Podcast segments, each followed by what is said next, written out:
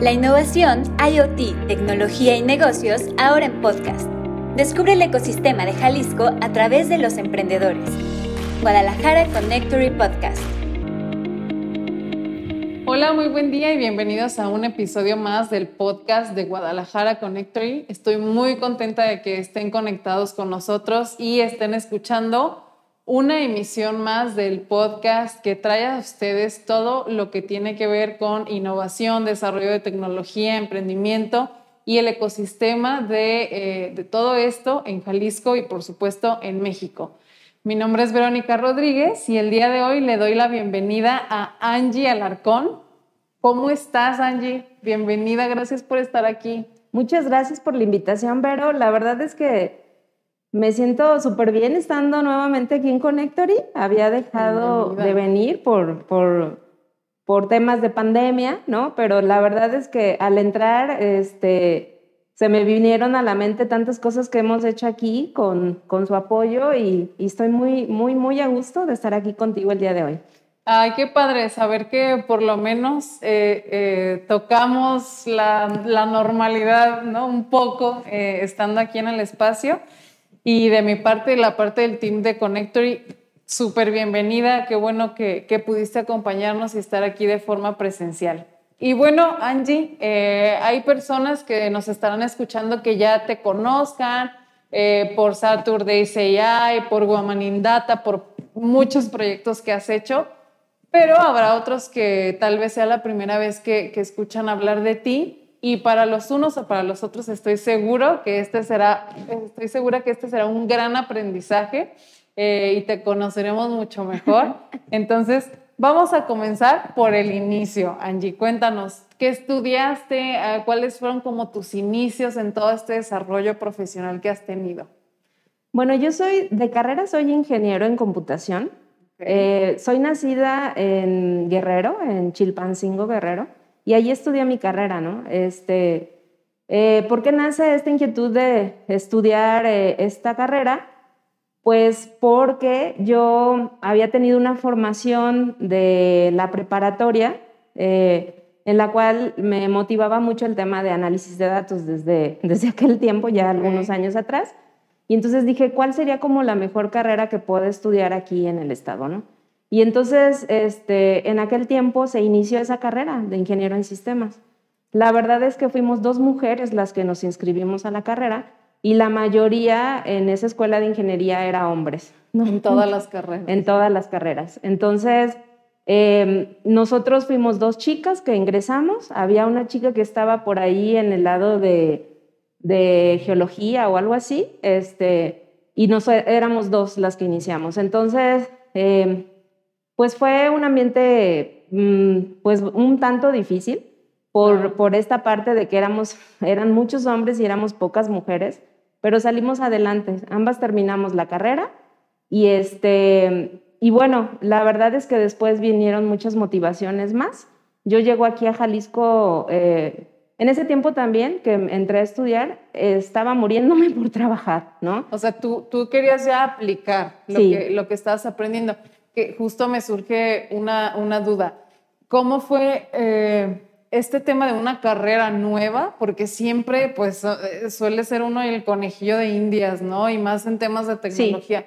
¿Cómo fue para ti este proceso? ¿Te gustó la carrera? ¿Sentías que sí cumplía con lo que tú soñabas de análisis de datos? ¿Cómo, fue para ti este proceso? Pues mira, en realidad la carrera estaba mucho más orientada a temas de hardware, ¿no? Este, em, pero sí llevabas también desarrollo de sistemas. O sea, eh, la verdad es que las personas que crearon dentro de la Universidad Autónoma de Guerrero la carrera tenían un nivel este, pues bastante, bastante amplio. En aquel tiempo ya también pertenecían a, eh, pues habían estado becados en otros países y trajeron esas ideas para ahí, ¿no? En, yo recuerdo que había estado en algún momento como puntero a nivel nacional la universidad, eh, no para la carrera de ingeniería en sistemas, sino para la carrera de ingeniería civil, ¿no? Pero el grueso de los maestros en ese tiempo este, también nos daban clases a nosotros, porque la formación es ingeniería y básicamente llevas tres años matemáticas. Este, Partes de ahí. o, sea, toda, o sea, todo se parte desde ahí. Y pues muchos de nuestros maestros eran ellos, ¿no? Esas personas ya muy reconocidas y que habían estado incluso en escuelas extranjeras haciendo su, su maestría o su doctorado, ¿no?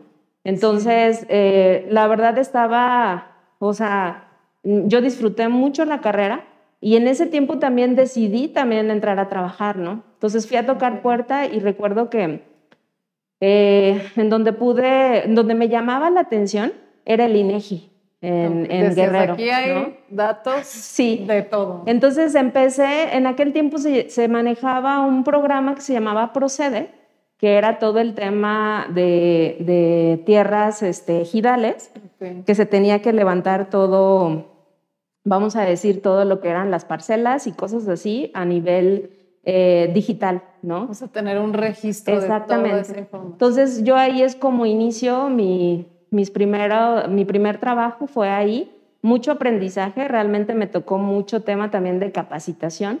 Ahí es donde me empieza también a gustar mucho los sistemas de información geográfica, porque empiezan, a, empiezan a utilizar, recuerdo que en ese tiempo empezábamos con AutoCAD, ¿no?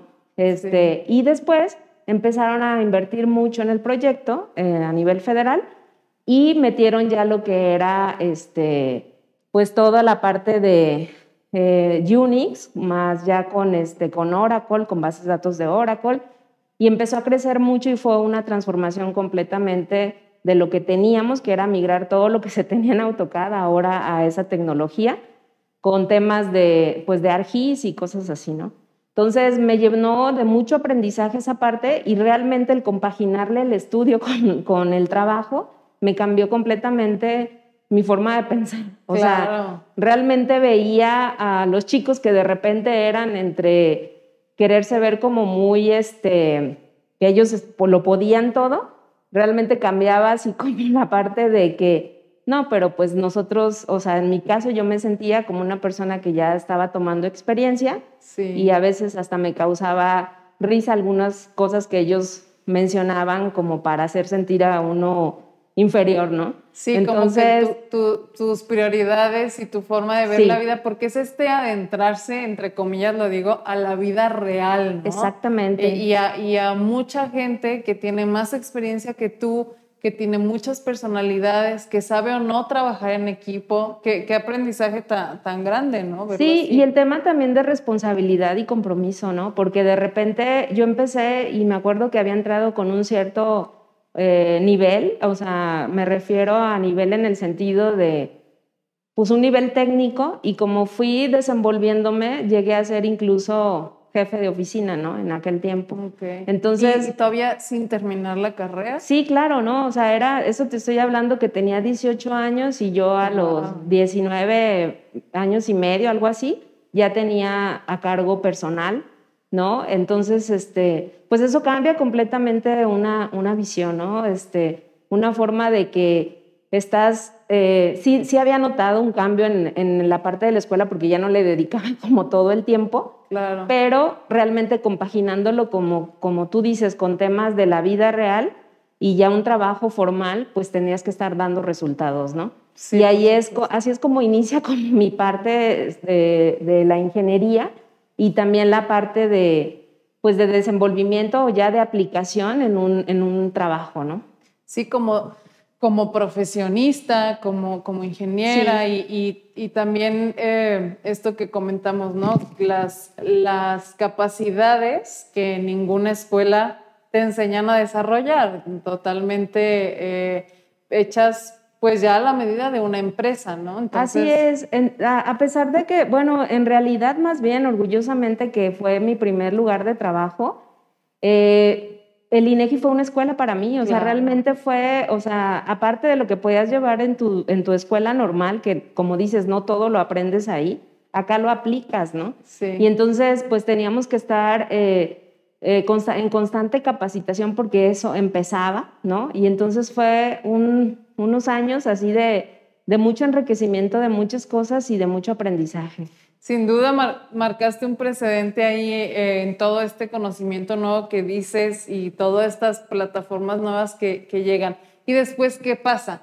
Eh, ¿Terminas la carrera? Sí, ¿Qué, ¿Qué, sucede? Termino la carrera, pero resulta que también en ese tiempo conozco a una persona que actualmente es mi esposo, ¿no? Okay. Este, y decidimos casarnos, ¿no? Eh, aún sin terminar yo la carrera. O sea, pero estamos hablando que tenías ya cuántos años. Tenía 20 años, 21 años cuando me caso, ¿sí? Casi estaba por concluir la carrera, pero recuerdo que los planes eran diferentes, ¿no? Era un tema de, de que, perdón, ya estaba casada cuando todavía terminaba la carrera, no estaba terminando la carrera. Entonces yo siempre fui como muy clara en decir, ¿sabes qué? Este pues eh, las condiciones eran de que él vivía acá en, Zapopan, aquí en Jalisco, eh, porque él tenía su trabajo en la Fuerza Aérea, ¿no? Entonces eh, yo le dije, ¿sabes qué? Em, yo tengo que terminar mi carrera, es algo que, que, yo, es un compromiso que yo he generado y pues no me voy a ir ahorita, este, pues a vivir contigo, ¿no? Entonces, este, nos casamos, está bien, pero me quedo estudiando.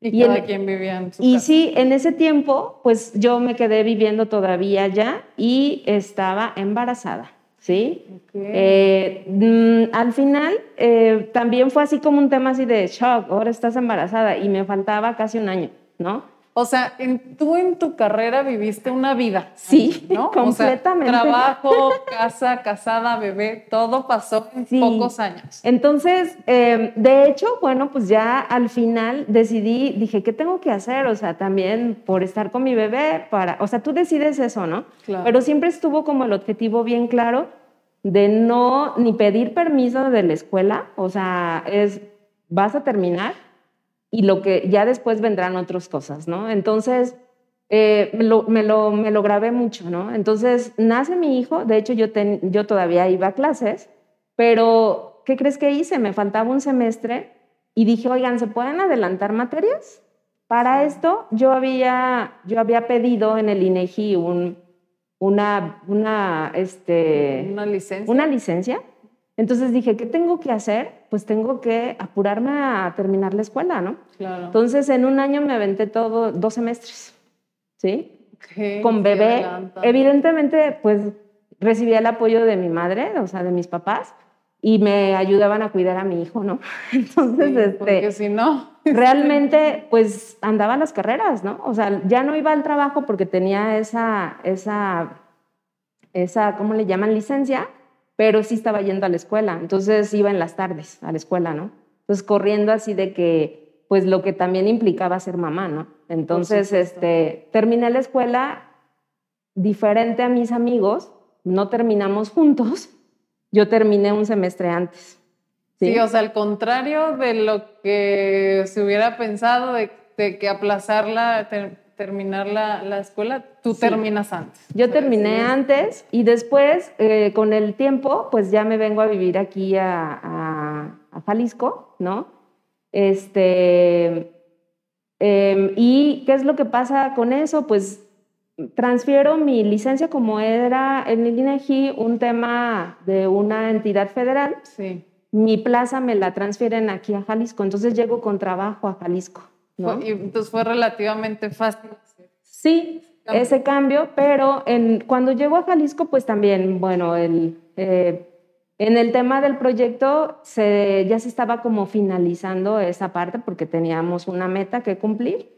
¿Y qué pasa ahí? Pues eh, de repente te vas relacionando más, ¿no? Después hay un giro de ahí hacia otra dependencia de gobierno, que es en este caso en el Estado y en el, en el INEGI hay un plan de carrera, ¿no? Y todos me decían, oye, pero es que, pues, o sea, pues, ¿qué puedes pedir si aquí ya tú vas a seguir siendo o puedes ir incluso creciendo y aquí pues tienes ya... Algo seguro. Algo seguro, ¿no?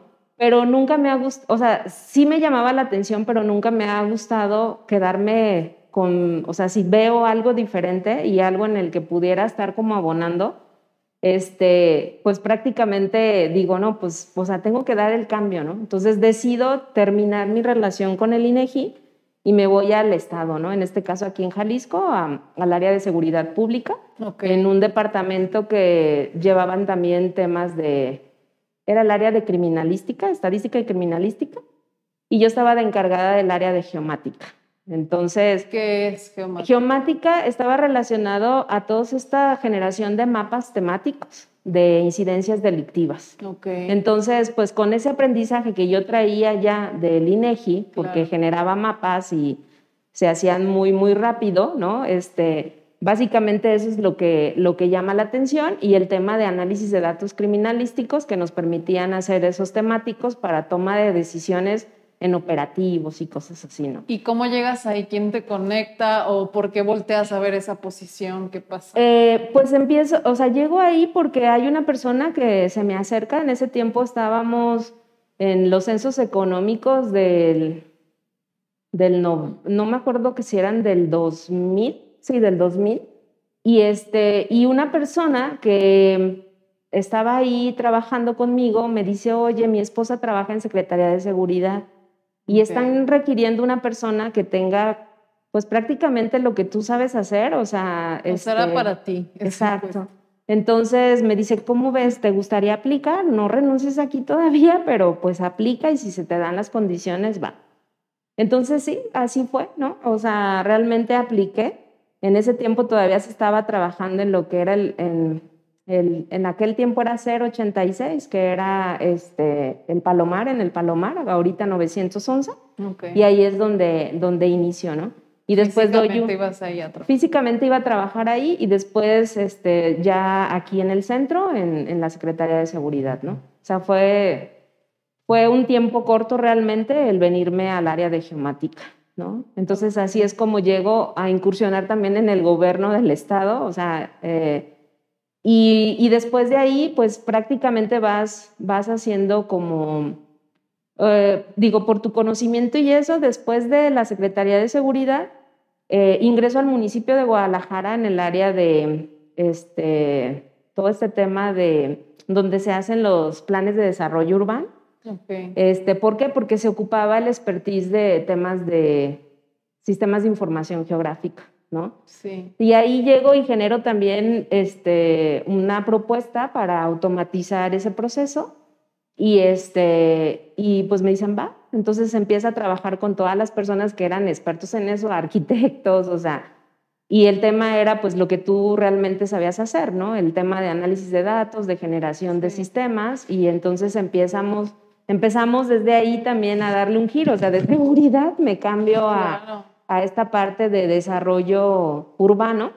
Este, Pero de alguna forma manteniendo esta especialización que fuiste generando. ¿no? Sí, es que realmente el tema es muy amplio y, todo lo que tiene que ver con análisis de datos y, y, pues generación de sistemas o implementación de sistemas va muy de la mano para todo, para todo tema, ¿no? O sea, realmente aplica en todo. Entonces, pues así fue como fui incursionándome, pues de estar en lo federal, luego en lo estatal, después me fui a lo municipal y después de lo municipal me fui a desarrollo social, este, también de gobierno del estado. Siempre buscando esta parte en donde me llamaba la atención, oye, es que hay un proyecto que pueden hacer así, se va a ocupar esto, me acuerdo, y eso me llamaba mucho la atención, ¿no? No, pues ahora hay que hacer algo que tenga que ver con el padrón único de beneficiarios del gobierno del Estado, todo georreferenciado, o sea, toda una serie de cuestiones que tenían que ver con datos, con esta calidad de los datos, o sea, toda esa parte que te daba un resultado para tomar decisiones, ¿no? Sí. Entonces, este, pues así fue como fui, este, pues moviéndome y, y para no pues digo, hay muchas cosas que se van entre el camino, ¿no? Muchas cosas que también estás haciendo. En aquel tiempo había estudiado una maestría, eh, te estoy hablando más o menos eh, en el 2007, eh, hice una maestría de administración de empresas, aquí ya en Jalisco. ¿Dónde la estudiaste? Este, la estudié en la, en la, en la Universidad Cuauhtémoc. Ah, este, y, y, bueno, ahí... Mm, eh, ahí la termino en el 2009 y después empiezo, o sea, seguí trabajando en gobierno del estado y ya empiezo también a postularme para puestos como más directivos, ¿no? fue por esto que estudias tú esta, esta maestría, tú sentías ya como la necesidad de, Fíjate, de enfocarte en este tipo de puestos o qué pasa? Fíjate, Vero, que de, de, la, de la preparatoria yo había estudiado una carrera técnica de administración. ¿Sí?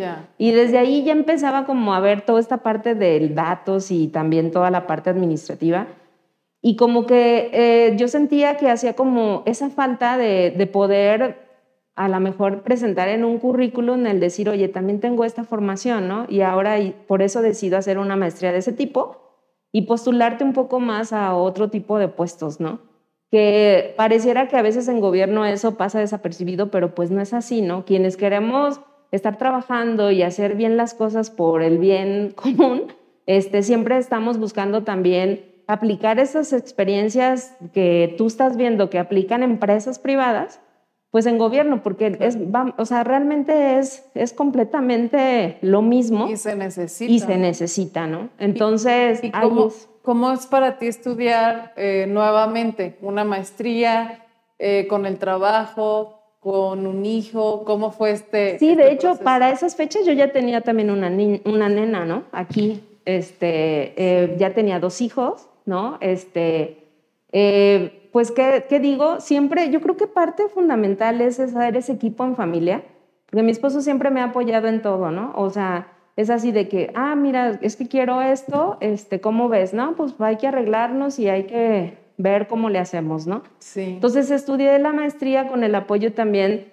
pues de él y de mis hijos que también estaban como muy... Eh, pues es algo que venía pensando incluso ahorita, ¿no? De que mis hijos también ya, uno ya tiene su carrera profesional, ingeniero en, ingeniero civil, y dices, wow, o sea, ¿cómo pasa el tiempo? Y, y, que ellos mismos te vieron que también tú tenías un crecimiento, o sea, no hemos parado, ¿no? Primero estudio yo la maestría y después le digo a mi esposo, estudia tu maestría, ¿no?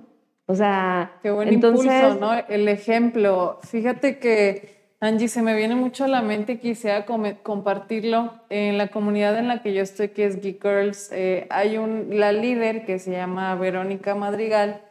Un día me dijo algo que me dejó pensando mucho y creo que es algo que tú has hecho, Angie, que em, ella me decía, la, la forma más fácil de que tus hijos aprendan a seguir sus sueños es verte hacer los tuyos realidad. Y nunca se me va a olvidar, porque si es cierto, o sea, seguramente tus hijos no serían quienes o como son si no hubieras tú sido como fuiste y con todas las complicaciones que, que eso conlleva, ¿no? Porque a, lo que tú nos platicas tenías ya una posición aceptable, lo digo entre comillas, que podría ser como, esto ya es cómodo. Así es. Sin embargo, vas haciendo eh, todo este movimiento, impulsas a tu pareja también para que lo haga y creo que esto es muy valioso como, como familia. Eh, sí, es que justo lo que te comentó eh, es, es, así, ¿no? O sea, realmente yo veo y te comentaba, lo venía, lo venía pensando, que mi hijo ahorita ya está trabajando, ¿no? Y entonces tú decías, ay, ¿en qué momento, en qué momento pasa todo esto, no? Este, y, y, sí, o sea, siempre ellos han visto en casa esta parte de, de crecimiento que uno, o sea, yo como mujer, eh, en, la, en la, el aspecto profesional y personal también, o sea, siempre ha habido, ¿no? O sea, mis hijos, por ejemplo, yo me acuerdo que desde más chiquitos, desde que yo estaba estudiando esa maestría de administración, este, me, ellos les preguntaban, ¿y tú qué vas a hacer? Mi hijo siempre decía que ingeniero, ¿no? este, no sabían qué, pero ingeniero. Qué lindo. Y, y, este, y le preguntaban y decían, no, y, decía él, voy a estudiar una maestría, ¿sí? O sea, ni sabía ni en qué, o sea, no tenía ni idea qué era lo que iba a hacer. Hasta, no te estoy hablando que era bebé, pero sí ya tenía una edad más o menos en el sentido de decir, es que yo veo a mi mamá que ella está estudiando, ¿no? O sea, o ahora ya va mi papá, ¿no? Entonces, este, y así están, o sea, realmente eso es mucha satisfacción para uno. A veces yo digo, chino, este, puede ser uno como muy calculadora, o sea, pero es que realmente es, es tu forma que tienes de planear, ¿no? O sea, hay cosas que tú defines en tu vida, o sea, tienes un propósito y, y, vas, vas planeando paso a paso, ¿no? O sea, y a lo mejor se pudiera ver como muy calculadora, pero a mí me ha resultado, o sea, me ha resultado en la parte tanto familiar como en la parte laboral y en la parte profesional, ¿no? O y, sea... Y también, Angie, que ahí seguro te ha pasado, te, ha pasado en todo este tiempo, hay siempre em, distractores o baches o, hay que trazar el camino por un lado y luego regresar. También pasa eso, ¿no? Y, y, esa, esa tan famosa resiliencia de la que tanto se habla últimamente, también es parte como de este aprendizaje y de esta planeación, ¿no? Lo tienes sí, completamente, completamente, porque yo está, o sea, siempre he estado como muy movida en las cosas y estoy, eh, pues siempre así, o sea, generando y viendo tanto para mi familia, o sea, el bienestar, como también personal y, y no, no soy, o sea, soy quien ve también, ah, mi esposo, ah, oye, ¿sabes qué? También haz tú esto, ¿no? O sea, ¿cómo ves? Y vamos, o sea, es un tema de equipo, ¿no? Y entonces ha habido también ese crecimiento. Y hace poco pues también terminé una maestría más que quise hacer porque en ese tiempo cuando estuve en Guadalajara, que te platico que estaba en temas de desarrollo de planeación urbana, recuerdo que habían eh, abierto perdón, en el CUAP una, un doctorado de algo territorial, no me acuerdo cómo era el nombre, sustentabilidad y territorio. Entonces yo decía, ay, como que me llama mucho la atención esto y voy a aplicar y todo esto, pero dije, no, a ver, este, voy, voy a aterrizar esta parte, voy a, a terminar bien aquí este proyecto, porque algo que también siempre he tenido muy en mente es, pues si vas a hacer las cosas hay que hacerlas bien, ¿no? Pues esa es como mi estrategia, ¿no? Hacer las cosas bien y dejar un, un, legado, ¿no? O sea, una huellita que se vea que por ahí estuviste, ¿no? Entonces dije, me falta mucho en esto, tengo que este, terminarlo, ¿no? Y que sea funcional. Lo, lo logré. El tema con las administraciones, tanto, em, o sea, públicas, tanto municipales, estatales o federales, son estos cambios de gobierno, ¿no? En que a veces la misma continuidad que le puedan dar a un proyecto de valor llegan con otras mentalidades y de repente se quedan ahí los proyectos, ¿no? Pero, este, pues eso nunca me ha detenido, ¿no? O sea, ya más bien has aprendido de que te tendrías que esforzar para que en el tiempo en el que estés realmente se vea esa aplicación y dejarlo, si lo toman bien, si no, este, es algo que ya te, te formó a ti, te dio aprendizaje y adelante, ¿no? Entonces, después de, mucho tiempo, este, pues mis hijos van creciendo, o sea, van desarrollando muchas actividades también. Y de repente, a pesar de que, que, los llevas a la natación, que los llevas a esto y el otro, pues tienes tiempo, ¿no? Y dices, a ver qué más quiero hacer, ¿no? y, este, y decido meterme a otra maestría, que dije, pues si el doctorado no se dio, pues me, me, me voy a, a, a, una maestría más, ¿no? Entonces hago una maestría de ciencia de datos y big data, ¿no? Pero esa busqué la, la modalidad de que fuera como más en línea por esta dinámica que traía también, ¿no? Claro. Y, y, la busco y la Universidad Cuauhtémoc también, pero en Campus Aguascalientes tiene esa, esa, esa, este, esa maestría y pues me llama mucho la atención que cuando voy a una plática, este, pues muchos de los, de los docentes que dan clases ahí, que también tienen esta como generosidad, porque no creo que sea como la parte monetaria, sino que tienen una muy buena formación y están en el CIMAD, en Aguascalientes y así, y les gusta, o sea, se, se estaban dando clases ahí, ¿no? Entonces dije, bueno, no puedo estar en el CIMAD por temas de ser presencial, pero pues los mismos maestros los tengo acá. Claro. Entonces este, dije, no, pues, pues aquí estoy a gusto. Termino mi maestría, me titulo, este, cuento con mi cédula profesional y empiezo a, meterme mucho más así a fondo. Ya, había, ya estaba yo en temas de la comunidad de Women in Data, ¿no?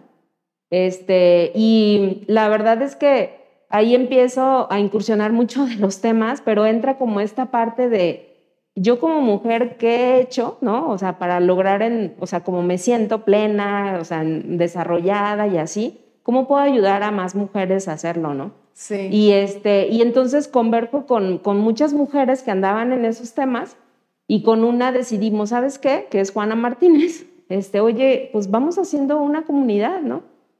Pues vamos, o sea, entonces logramos que Women in Dara, que ahora se llama completo Women in Dara Power and Engineering, la hacemos una asociación civil, ¿no? Y entonces el, fin es ese, ¿no? O sea, el, em, es inclusiva, pero al final eh, vamos más postuladas a poder apoyar a la mujer, ¿no? Que si pasaste tú, aunque le supriste y tuviste dos bebés y andabas estudiando y eso, pues saber que se puede hacer. Sí, y encontrar también una red, ¿no? De, de, soporte y de conocimiento, que es algo para lo que ya hemos platicado antes aquí con Oscar Terrazas, por ejemplo, de Hacker and Founders y otros proyectos que ha hecho, que las comunidades nacen para esto, ¿no? Para compartir conocimiento y todo lo que viene después es increíble porque no sabes hasta dónde pueda llegar. Por ejemplo, ahorita comentabas que inicias con, con Juana Martínez y la vuelven una C.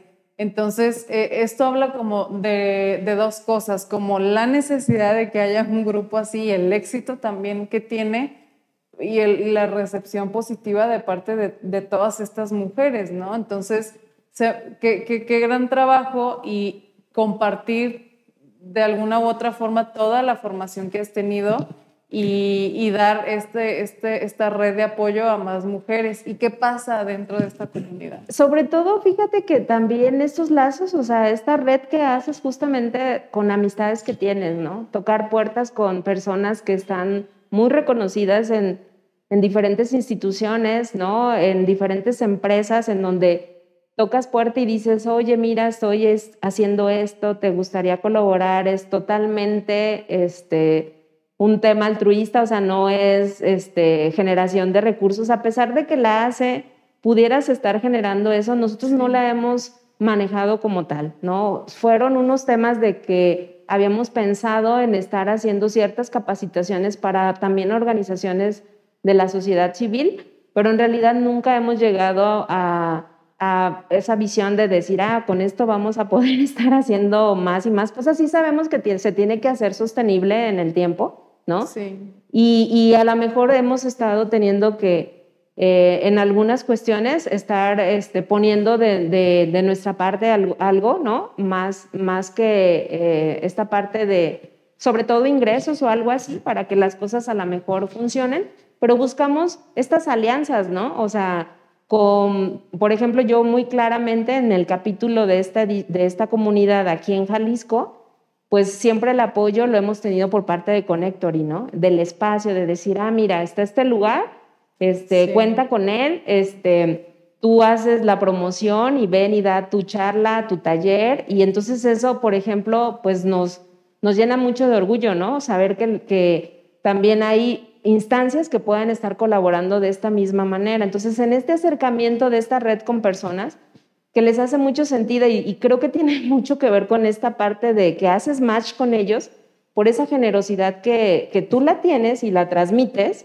este, y que ellos dicen, oye, pues si ellos están haciendo algo así, ¿por qué no me sumo a esto, no? Y, y yo se los traduzco a la, a la satisfacción que puedan tener, ¿no? O sea, que les da hacer eso, ¿no? Y entonces así hemos estado teniendo personas pues muy reconocidas en, en, temas, por ejemplo, de ciencia de datos o de inteligencia artificial, doctores este, pues reconocidos que se han sumado y que han sido nuestros mentores, ¿no? no el tema de los talleres o de, de las charlas que se han dado, o sea, llevan un porqué, ¿no? Realmente les estamos llevando la trazabilidad a las chicas, que, a todos quienes se sumen, hombres o mujeres, este, pues hemos llevado como esa trazabilidad, ¿no? Este, y el tema es hacia dónde quieres llegar, o sea, ¿qué, ¿cuál sería como la formación que quisieras obtener para, para el empleo actual que tienes, para poder sobresalir de tu empleo con ciertas habilidades que estés adquiriendo? Entonces, pues realmente eso satisface mucho y eso es como, como lo que nos hace fuertes, pues, o sea, saber que tenemos el respaldo de personas como Eduardo Ramírez, o sea, como Carlos Astengo, o sea, personas que ahorita se me vienen rápido a la mente, pero hay muchísima gente atrás que siempre está, oye, ¿por qué no haces algo así? O yo te colaboro, o yo quiero dar una clase de esto porque es eh, importantísimo que sepan esto, ¿no? Sí. Entonces, este, pues así estamos y cada vez estamos sumando más, ¿no? Eh, en ese ¿Cuánto tiempo, tiene ya la comunidad? La comunidad ya, ya tiene tres años. ¿Sí? O sea, tiene tres años, este, y en ese, en ese, o sea, te, te, metes en temas de comunidades y vas extendiendo tus redes, ¿no? De, de amistad, de, de, conocimiento, porque al final también todo suma, ¿no? O sea, todo es aprendizaje. ¿Y, ¿Y qué pasa? Pues en esta persona que te comento, que es el doctor Eduardo Ramírez, está en Monterrey, me dice, oye Angie, Fíjate que yo estoy en una comunidad que se llama Saturday Say ¿no? O sea, en Monterrey ya llevamos como cuatro ediciones y esta tiene su origen este, en Singapur, pero después de haberse llamado A6, algo así, este, pues ahora se llama Saturday Say ¿no? Y, y cómo ves si te interesaría, pues echar a andar el capítulo en Guadalajara, ¿no? Y, oye, pues sí, o sea, sí me late, o sea, sí sé que tengo Women in Data, pero creo que puedo con esto también. Sobre todo también la temática, ¿no? sí, exactamente, porque pues esto va también enfocado mucho pues a la inteligencia artificial, pero la ciencia de datos está ahí, ¿no? O sea, es, es, quien rige. Entonces, pues les digo, oye, ¿sabes qué? Sí me late, pero y tengo ya, este, voy a hablar con, con conectores, si nos presta el espacio, este, les va a hacer mucho sentido por esto, por esto y esto. Se dieron las condiciones, ¿no? Y empezamos con una primera edición en Guadalajara de más de 70 personas. Aquí nos abrieron, o sea, si habíamos pensado este, usar un salón pequeño, pues se extendió el salón, ¿no? Sí. Todos los que sumábamos como mentores, porque pues era esa parte, ¿no? De platicar así, este, oye, mira, este, ¿cómo ves? ¿Te gustaría sumarte a esta iniciativa? Este, ¿tú conoces de esto? O sea, no es sencillo estar armando todo un plan de estudios, ¿no? Este, y ver quién, quién es, quien pudiera sumar y dar lo mejor de sí en una, en una sesión, ¿no? Angie, para quien no sepa qué es Saturday AI, me gustaría que dieras un contexto para la gente que nos escucha y entendieran más de qué se trata y por qué es tan importante esta iniciativa, por favor. Sí, pues Saturday AI es una iniciativa que tiene como misión hacer accesible la inteligencia artificial a cualquier persona. Esa es su misión principal, ¿no? Okay. Entonces, en ese sentido, pues los Saturday AI, este, como tal, como eh, porque se tienen algunos otros productos, por decirlo así, eh, ese es su objetivo principal y estamos en más de 30 ciudades a nivel mundial, ¿no? Aquí en Latinoamérica eh, somos como 12 países y más, como unas 14 ciudades más o menos, este, que, que están desde sus trincheras haciendo accesible la inteligencia artificial, ¿no? O sea, los pilares básicos son esta parte de hacer una metodología colaborativa, okay. ¿sí? Eh, el tema de diversidad de las personas, o sea, y diversidad también en cuanto a conocimientos, o sea, no va dirigido exclusivamente a personas que tengan este, pues cierta formación, ingenieros en sistemas, o sea, no necesariamente tiene que ser así. Estamos convencidos de que los equipos en ciencia de datos tienen que ser multidisciplinarios, ¿no? Entonces, si llega una administradora, una doctora y hace uso de datos, o sea, claro que puede ser match en los proyectos que se generan en Saturday AI, porque el tema es que es un, es un curso de casi, estoy hablando de 14 semanas, ¿sí? todos suscitados los días sábados, más de cuatro horas, este, y que tienen como fin hacer un proyecto de inteligencia artificial este, con impacto social, ¿no? Okay. Entonces, en ese tema de hacer un proyecto, pues tiene, convergen muchas cosas, ¿no? El tema de, de qué tendrías que estar aplicando para que tu proyecto sea de impacto social, pero también qué tipo de algoritmo vas a aplicar para que tengas un mejor resultado, ¿no? Sí. Entonces, este, y todo eso lo aprendes, eh, lo aprendes en, los cursos, ¿no? O sea, el tema es cómo va tu formación. O sea, tú puedes llegar y puedes tener una formación bastante amplia, ¿no? En la que vas a poder estar teniendo o repasando en algunos casos algo de con algo que se va a ver en el temario pero eso es colaboración, ¿no? Al final tú puedes como persona, si llegas con un cierto nivel, participar. Por eso hablamos de esa metodología colaborativa, ¿no? Entonces, pues es hacer equipo. Desde el primer momento haces equipo. O sea, eh, entonces, se, se, vamos a decir, si tú ya tienes habilidades, ahí las fortaleces. Claro. Técnicas. Y si también tienes habilidades blandas, pues también ahí las fortaleces, porque el tema de toda esta parte de trabajo en equipo, ¿no? El tema de, pues, de liderazgo, porque de repente, pues ya cada quien ve con quién puede hacer match o le hace match el proyecto que están ideando y te sumas a un grupo de personas, ¿no? Incluso el tipo de proyecto que se pide, ¿no? O sea, Así ya, es. ya desde ahí hay una una aportación, una colaboración, porque ¿qué pasa con estos proyectos? ¿Se llevan a cabo a la realidad? ¿Quién los toma? ¿Cómo, cómo pasa? Como esto? producto final de la edición, eh, pues hay un demo day en donde se da a conocer el proyecto que realizan los chicos, ¿no? Hasta en estas últimas ediciones hemos tenido inversores que les han llamado la atención ciertos proyectos y le dan continuidad. Caso Guadalajara que tuvimos en nuestra tercera edición, en donde invitamos a los chicos de Star Cops, este, en donde él mismo está impulsando los proyectos que se generaron, ¿no? Este, pero aparte están, o sea, él premió a todos los equipos y los trasladó de, de, ahí hacia, hacia su espacio para poderles dar clases de, emprendimiento, ¿no? O sea, una sesión de emprendimiento de cómo ahora el proyecto que generaste en Saturday sea que es para el bien social, ¿cómo lo puedes hacer este, como un emprendimiento? Sin duda, o sea, es un gran caso de éxito, ¿no? Totalmente. sí, y eso, y eso tiene que ver, Vero, con las personas como Alejandro, este, en este caso de Startups, que le hace sentido eso, ¿no? O sea, es generoso y quiere aportar también a esa parte porque pues no genera ni, o sea, no es, esto es sin fines de lucro.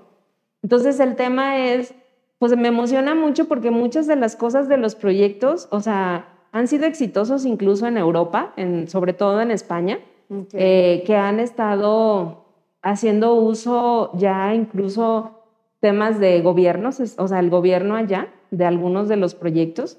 Y entonces hablarte de cuál es el producto final de esto, bueno, es ese demo day en donde haces una presentación, pero también tienes como producto final un artículo en Medium que hacen los chavos, en donde te dan a conocer de la A a la Z cómo hicieron su proyecto, ¿no? Con qué se enfrentaron.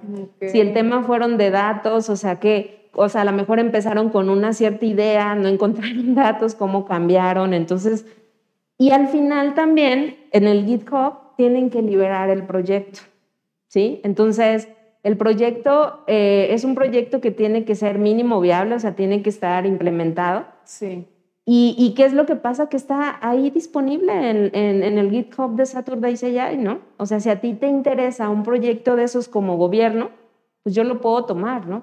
El tema es esta parte de conocimiento que, que se pueda tener y entonces es ahí donde vuelve otra vez como el ciclo a decir, bueno, si, si no lo puedes implementar, bueno, ven, acércate a Saturday AI claro. y conoce cómo lo tendrías que hacer, ¿no? Porque hay etapas en, en, estos cursos en donde es aprender haciendo, ¿no?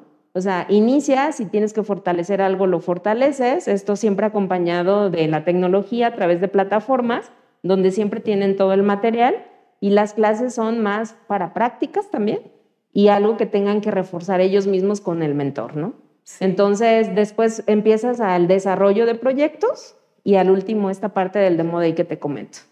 Wow, sin duda esto de, de Saturday AI es algo que hacía falta, ¿no? O sea, cómo nos lo, nos lo platicas como este background de cómo llega a ti ese proyecto y la decisión que, que, que finalmente tomas de, de sí llevarlo a cabo.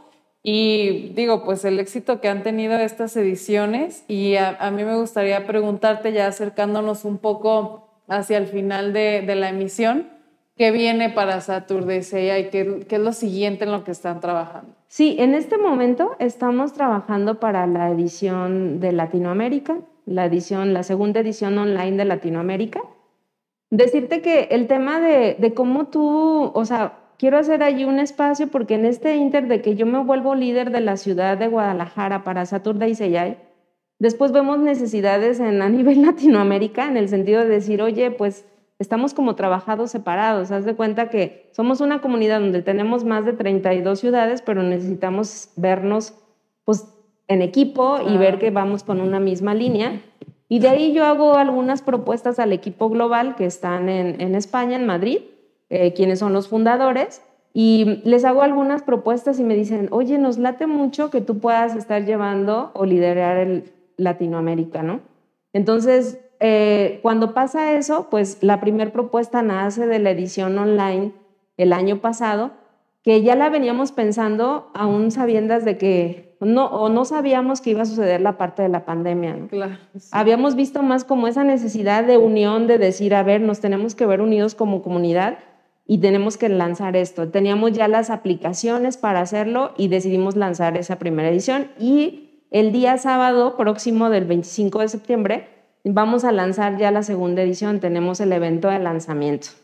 Están todos invitados a participar de las redes sociales vamos a utilizar Facebook para transmitir el, el evento. Tenemos dos charlas extraordinarias de mujeres. Este, siempre esta parte, no sé por qué lo traigo, o sea, lo traigo ahí este, siempre de, de buscar también este, dar a conocer a, mujeres exitosas y que realmente pueden enriquecer mucho a, a, este, pues a la comunidad. Y vamos a tener a Sofía Trejo y a Dina Medina, ¿no? Este, dos temas súper padrísimos. Eh, y se lanza, están las inscripciones abiertas ahorita en, en, este, en esta edición, ¿no?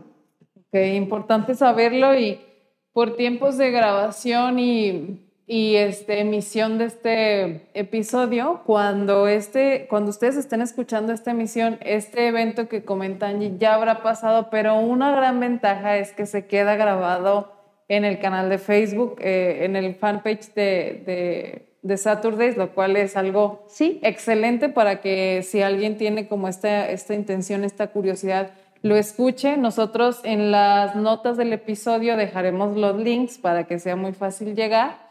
Y, y, y, que estén también al pendiente de todo lo que sucede con Saturdays allá y también les compartiremos la información de Woman in Data y eh, Angie, lamentablemente es que el tiempo pasa volando. Sí, ya sé. Yo, estoy muy, muy contenta escuchándote y sé que hay muchas cosas más que, que, que suceden y que, y que pues continúan pasando eh, en tu vida, en tu desarrollo.